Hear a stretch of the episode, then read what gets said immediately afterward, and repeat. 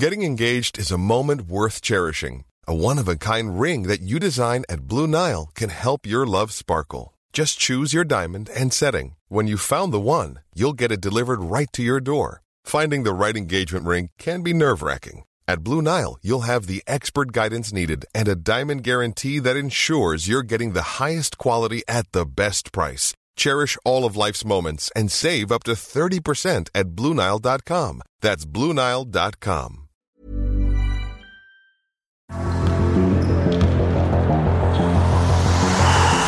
Bonjour et bienvenue dans Podcasting, l'actu dans la poche, le podcast quotidien d'actualité du Grand Sud-Ouest. Chaque jour, suivez-nous à la découverte de l'information régionale avec les journalistes et chroniqueurs des médias indépendants qui sont nos partenaires.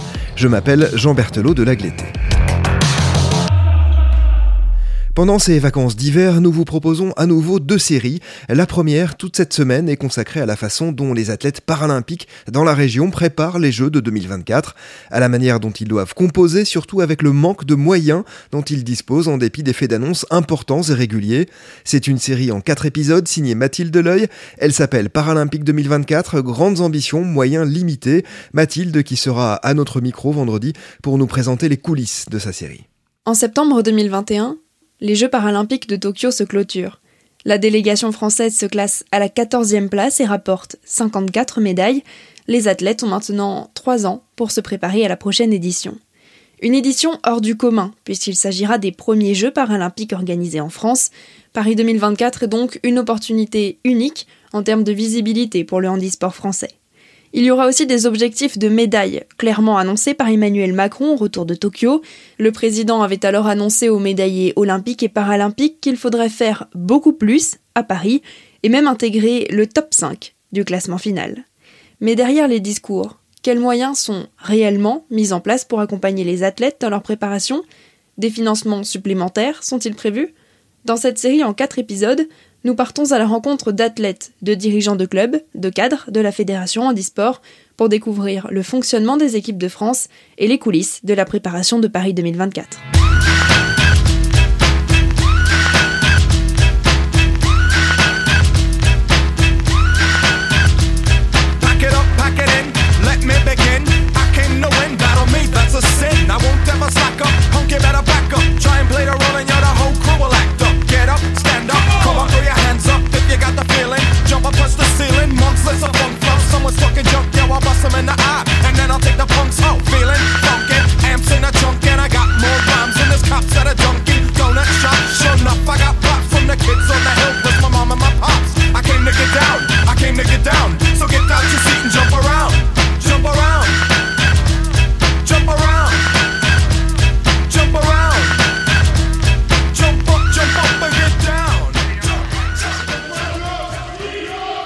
Décembre 2021, l'équipe de France de basket fauteuil est en stage à Bordeaux.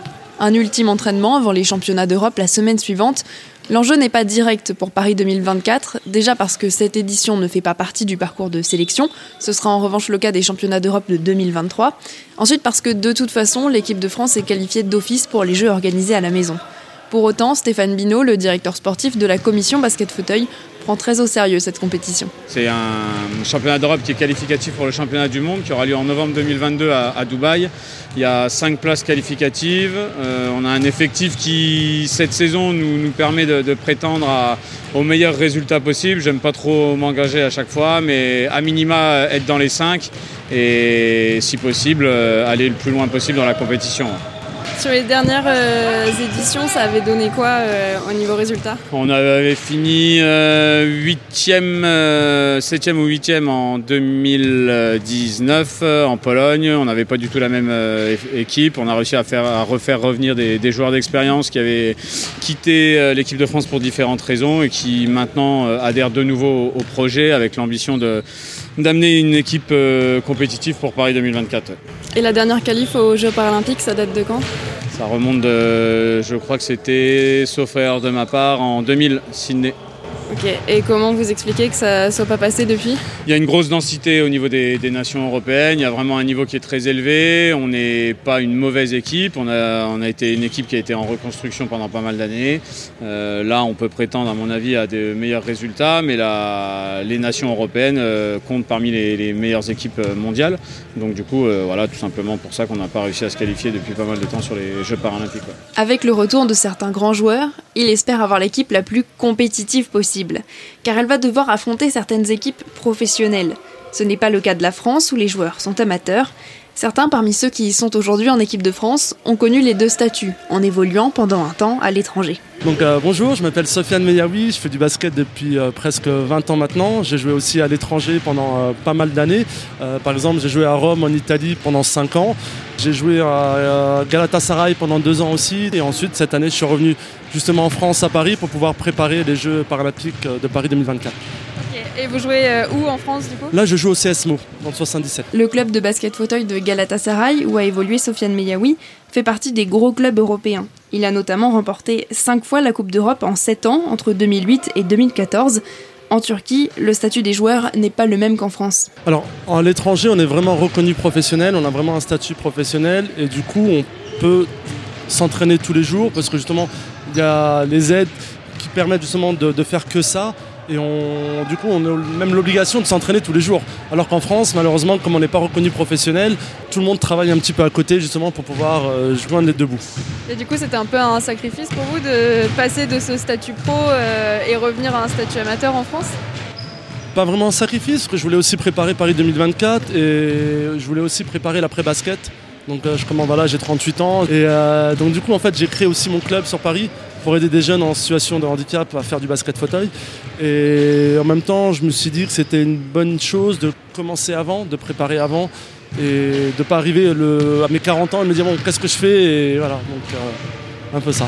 Ok, donc vous continuez à faire du basket toute la journée quand même Oui, exactement. Je m'entraîne tous les jours, euh, j'entraîne aussi euh, le club de basket. Et voilà, donc je fais ça tout le temps. Ok. Si c'est pas indiscret, vous étiez payé combien à l'étranger pour être joueur? À Galatasaray, j'étais payé entre 5 000 et 6 000 euros. Et en Italie, ça va varier entre 2000 et 3000, ça dépend, ça dépend des, clubs. Et vous pensez que ça va pouvoir euh, avoir lieu rapidement en France, d'arriver à ce même fonctionnement? Ça serait bien parce que le problème, c'est que beaucoup de joueurs en France vivent de, leurs aides, de la H par exemple, qui est de 900 euros, et sont payés aussi par certains clubs, parce qu'il ne faut pas se mentir, les clubs payent, mais ils ne sont pas déclarés. Donc du coup, ces joueurs-là bah, cotisent rien pour leur retraite et du coup, bah, quand ils vont arriver à certain âge, ils vont se demander bah, maintenant qu'est-ce que je fais. Quoi. Donc voilà, il y a un vrai. Je pense qu'il faut que les clubs, la Fédé, la commission basket essaient d'un peu euh, d'aider les jeunes. Parce que c'est facile, quand on a 18 ans, on a des aides euh, de la H, euh, de la CAF. Il y a 900 euros qui te rentrent dans ton compte, tu dis ouais, super, à 18 ans, après je vais aller à l'école. Et ensuite, euh, bah, le basket, on peut arriver à 1000 euros, 1500. Donc euh, voilà, quand on additionne les deux, ça fait facilement 2000 euros sans payer de loyer parce qu'en général, les, clubs trouvent euh, des logements aussi. Donc euh, voilà, pour les jeunes, je pense que c'est important de les aider et même les forcer, forcer les clubs à, les déclarer. Donc les 1000, 1500 euros, c'est ce que donnent à peu près les clubs quoi. Voilà, à peu près. L'AAH que le joueur vient d'évoquer, c'est l'allocation adulte handicapé qui est versée par la caisse d'allocation familiale. On a track, I move it like Barry Allen without the chemicals and lightning. It's frightening how much of a gap is in between stuff I think's talent and pipe dreams that might be malice. But that's because I hate ballads. When MC's on, I won't have it, cause that shit's too slow. I'm here to make crowds lose it faster. The conscious and old It's a hazard, never so credible, credible metaphors, never wrong, legible, legible, emerald in its soul. And to listen, improbable, about tough the mission impossible to catch up. You're missing about 10 years worth of practice and performance. Need a personal trainer, speech therapist, and actor coach. All I need to retain are crowd awareness in a band that rocks the most. To the point of disclaimers, deep warning, cruising than most can boast. Cause you ain't say much and talk about stuff that I just won't promote. No, like all that gold just might get stole if you show off for peers. Know that that watch you bought will be worth less in a year. Save your tax receipt so your shit won't be in arrears. But I'll take your spot since you forgot rap you got here. Puisque Sofiane Meyaoui est auto-entrepreneur, il peut organiser son emploi du temps en fonction des stages et compétitions de l'équipe de France. L'un de ses coéquipiers a trouvé une autre solution en étant engagé par son club. Micro-test 1-2. C'est comme ça qu'on dit Si, c'est comme ça qu'on fait. Alors, je suis Nicolas Jouancer. Euh, j'ai 36 ans, je fais partie du Hier Basket. Euh, et, pour l'équipe de France, euh, ça fait depuis 2010 que je suis, j'ai intégré l'équipe de France, même si j'ai fait une pause de quelques années. Et là, je suis revenu cette année. Alors moi, je suis embauché par mon club euh, en, tant que développement. Euh, je développe le club avec euh, que ce soit pour faire de la démonstration avec les écoles, dans des hôpitaux ou des centres de rééducation. Donc moi, je suis là pour voilà, faire développer le, basket fauteuil. Et grâce à ça, j'ai la chance de pouvoir pratiquer le basket fauteuil à, à, temps plein, on va dire, parce que nous, on a des créneaux ailleurs tous les jours. On a la chance d'avoir des créneaux tous les jours. C'est pas le cas forcément dans tous les autres clubs. Pour ça, on se sent un peu privilégié parce que c'est vrai que le basket fauteuil a du mal à se professionnaliser, entre guillemets. Et, euh, certains clubs peuvent proposer euh, des, créneaux euh, intéressants, que ce soit en salle ou même en fitness, en musculation. Et nous, ça, on peut le proposer. Si les pertes de salaire ne sont pas compensées pour les indépendants qui mettent leur travail de côté pendant les stages, les frais de transport et d'hébergement sont en revanche pris en charge par la Fédération française de handisport. Elle verse une enveloppe annuelle de 60 000 euros à la commission basket fauteuil. Lionel Chavannes est un ancien joueur de haut niveau. Il est aujourd'hui logisticien de l'équipe de France masculine. Alors euh, généralement, euh, les garçons euh, n'ont rien à débourser. Alors quelquefois, ils avancent l'argent parce que c'est plus facile pour eux de trouver un billet ou s'arrangent à plusieurs pour venir en voiture. Et dans ce cas-là, ils nous font une fiche de frais et après on rembourse cela. Mais de plus en plus, on tend finalement à nous tout de suite payer les frais de déplacement. Donc on s'occupe de racheter leur billet de train ou leur billet d'avion. Et puis ça leur évite à eux de sortir de l'argent et puis qu'ensuite ils soient obligés d'attendre pour qu'on les rembourse. Un stage comme celui-ci, ça représente quelle enveloppe à peu près Un stage, ça va tourner autour de 8 10 000, 11 000 euros, selon l'endroit, euh, selon les frais de déplacement. Euh, après, euh, la, moyenne pour un hébergement et pour sur place, l'hébergement et puis le manger, on, va dire qu'on est entre 4 000 et 6 000 euros en général. Et puis après, ben, c'est les frais de déplacement qui peuvent coûter cher selon, selon la période où on les prend. Et puis euh, le moyen de locomotion, des fois c'est un peu, c'est un peu compliqué, donc euh, on est obligé de trouver des astuces, euh, prendre un peu le train, un peu l'avion. Enfin, c'est toujours, on essaye toujours de chercher la meilleure solution sans que ça, soit pénalisant pour les joueurs. On essaye de les faire revenir le plus rapidement possible. On ne fait pas des économies juste pour faire des économies. On essaye d'économiser l'argent, mais en même temps, il faut absolument qu'ils soient quand même dans, une situation confortable pour euh, voyager. Et l'enveloppe qui est attribuée à la commission, elle suffit à couvrir euh, tous les déplacements pour les stages, pour les championnats euh Normalement, on s'en sort. Après, on a des partenaires, donc ça permet un peu d'améliorer le, quotidien des, joueurs et de l'encadrement sur les stages. Mais on arrive actuellement à faire ce qu'on doit faire avec l'enveloppe qu'on a. Alors évidemment, nous, euh, en tant qu'encadrant, on aimerait avoir un peu plus de stages. Euh, le but, c'est malgré tout de pouvoir en faire le, maximum. Mais après, on sait qu'on n'a pas un budget euh, illimité, donc on, fait, on essaye de, se maintenir dans, ce qu'on a auprès de la fédération. Est-ce que les partenaires s'intéressent de plus en plus au basket fauteuil ou pas?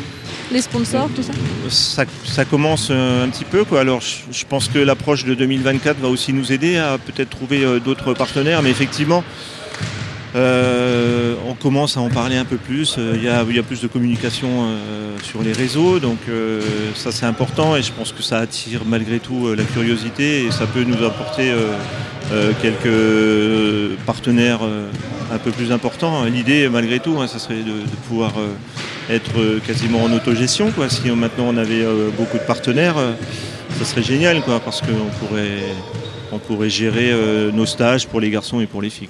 Les frais de compétition, comme les championnats d'Europe, sont également pris en charge par la fédération, en plus de l'enveloppe annuelle attribuée à la commission.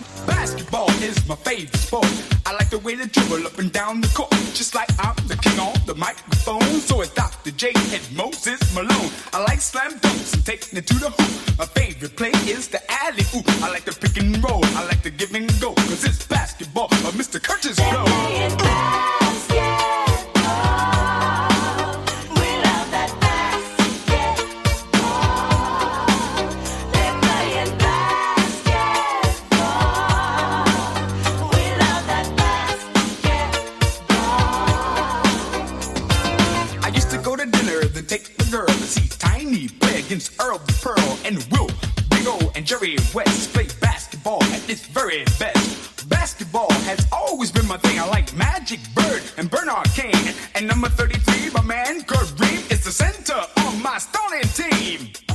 Certaines dépenses restent à la charge des joueurs. Ils doivent par exemple financer leur fauteuil.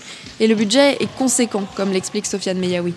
Un fauteuil, ça coûte entre 5 000 et presque 8 000 euros. Soit on a des aides, soit euh, on est obligé d'utiliser la sécu, la mutuelle, euh, des trucs dans le genre, pour pouvoir euh, bénéficier, pour avoir un fauteuil. Sachant que c'est des fauteuils qui sont faits sur mesure, donc on ne peut pas se permettre de, comment on appelle ça, de, vu que c'est fait sur mesure, ça coûte très cher en fait. Euh, et quand on commence le basket, on n'a pas tout de suite un fauteuil qui est, parfait pour ça, parce qu'on n'est jamais vraiment sûr des, mesures qu'on prend. Et euh, du coup, on est obligé d'avoir 2-3 fauteuils tous les 2-3 ans, de changer, donc ça coûte un peu cher. Et là, les sponsors peuvent aider aussi? Ça dépend, ça dépend. Ça dépend des sponsors, ça dépend si la Fédé nous aide, ça dépend de plein de choses en fait. La Fédération française de handisport, justement, peut apporter un accompagnement financier à certains athlètes de haut niveau. Une cellule haute performance a d'ailleurs été créée en 2018 avec la promesse de faire un grand pas vers la professionnalisation des disciplines paralympiques.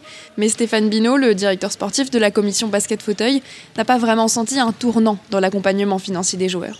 C'est davantage visible sur, le, sur les sports individuels. Nous, pour l'instant, tant que le sport collectif n'a pas brillé sur la scène européenne ou sur des Jeux paralympiques, euh, mais forcément, entre guillemets, on ne sera pas à la hauteur de, des, autres euh, médaillés euh, qu'on a pu voir au sein de la fédération. Mais ce qui est intéressant dans tout ça, c'est de se dire que bah, c'est sur le terrain qu'on peut faire la différence et qu'on peut prouver qu'on doit nous faire confiance et nous accompagner pour être encore plus performants. Mais ça passe par, à minima, un résultat et si possible sur ces championnats d'Europe.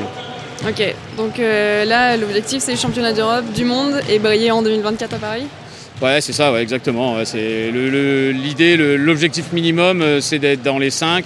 Euh, ce serait vraiment l'objectif minimum et si possible aller plus haut. Et voilà, après, on va pas voir l'avenir, il faut, on va le vivre là, c'est la semaine prochaine, donc euh, match après match. Mais on a, on a vraiment une équipe qui a un gros potentiel et qui, à mon avis, peut accrocher les meilleures nations européennes. Une semaine plus tard, le 11 décembre 2021, l'équipe de France arrache la cinquième place du championnat d'Europe à Madrid dans les dernières secondes du match face à la Pologne.